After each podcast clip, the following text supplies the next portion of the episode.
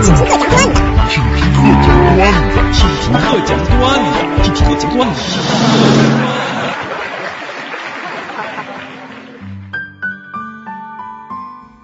听评课讲段子。听评课讲段子，这个栏目在反播开播之后，从我们的留言区得到的反馈是，很多期节目都让大家笑到喷饭。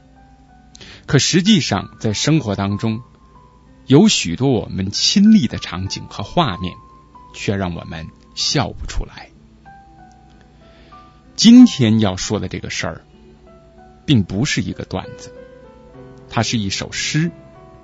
诗的原作者无从考证，我们是从天涯论坛上选摘的。这不是段子的段子，相信会给您带来震撼。祖国啊，我只是想摆个摊儿。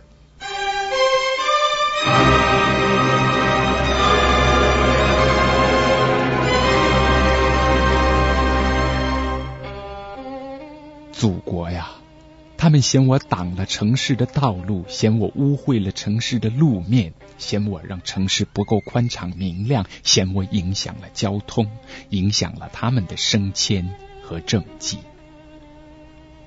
祖国呀，我知道我错了，我知道我应该买一个临街的商品房，可那些房价对我来说就是天价。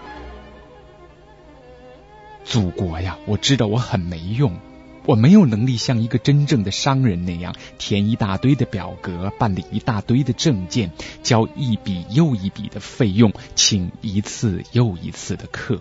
祖国呀，我没有这个能力，我的能力只是埋头干活，埋头干活。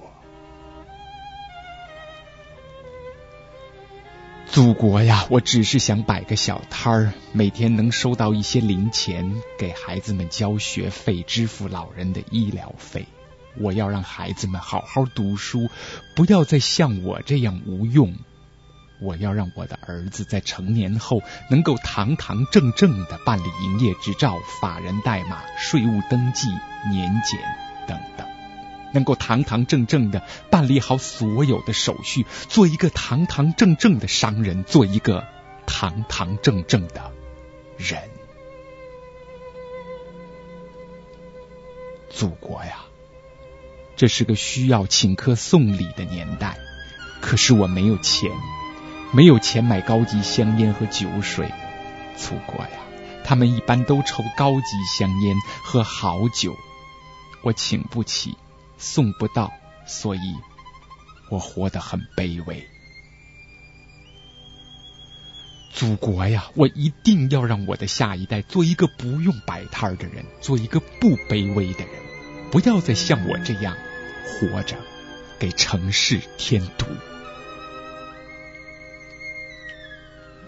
祖国呀，我是你四肢健全的儿子，可是却不能挽救倒闭的工厂。我是你听话懂事的儿子，却不能响应他们的号召。祖国呀，因为待在家里是不行的呀。孩子上学要花很多的钱，看个感冒也要花很多的钱呐。祖国呀，我想去开出租。做个让大家都省心的车夫，可是我们没买车的钱，更没有买证的钱，而且一辆出租车所需要办理的证件都拿出来，是满满一兜子呀！祖国呀，我只是想摆个小摊儿，其实都怪我胆子小，做这样成本小，所以风险小的小买卖。我想过在亲戚朋友间四处借贷，开一个正经的合法的小餐厅，可是我实在不敢呐，实在赔不起呀！你知道我曾经将整个青春都赔掉了呀，祖国呀，那是我的青春呐，祖国呀，这些道理其实我都懂。无证经营就会影响那些有证经营的人，这是一个公平的社会原则。这个原则是我儿时就懂得真理。为了这个真理，我曾经在一面旗帜下奋斗了大半个人生。祖国呀，我们曾经在一面旗帜下追求现代化，可现在我实在想不通，没有了小摊儿，城市就现代化了吗？难道是我阻碍了现代化的进程吗？我有这样大的罪恶吗？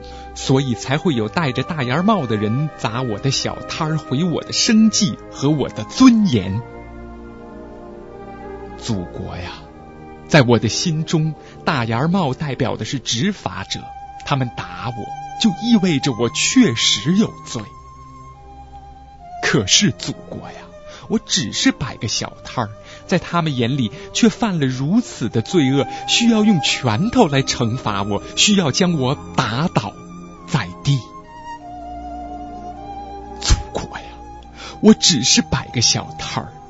我浅薄的认为，城市应该允许存在小摊儿。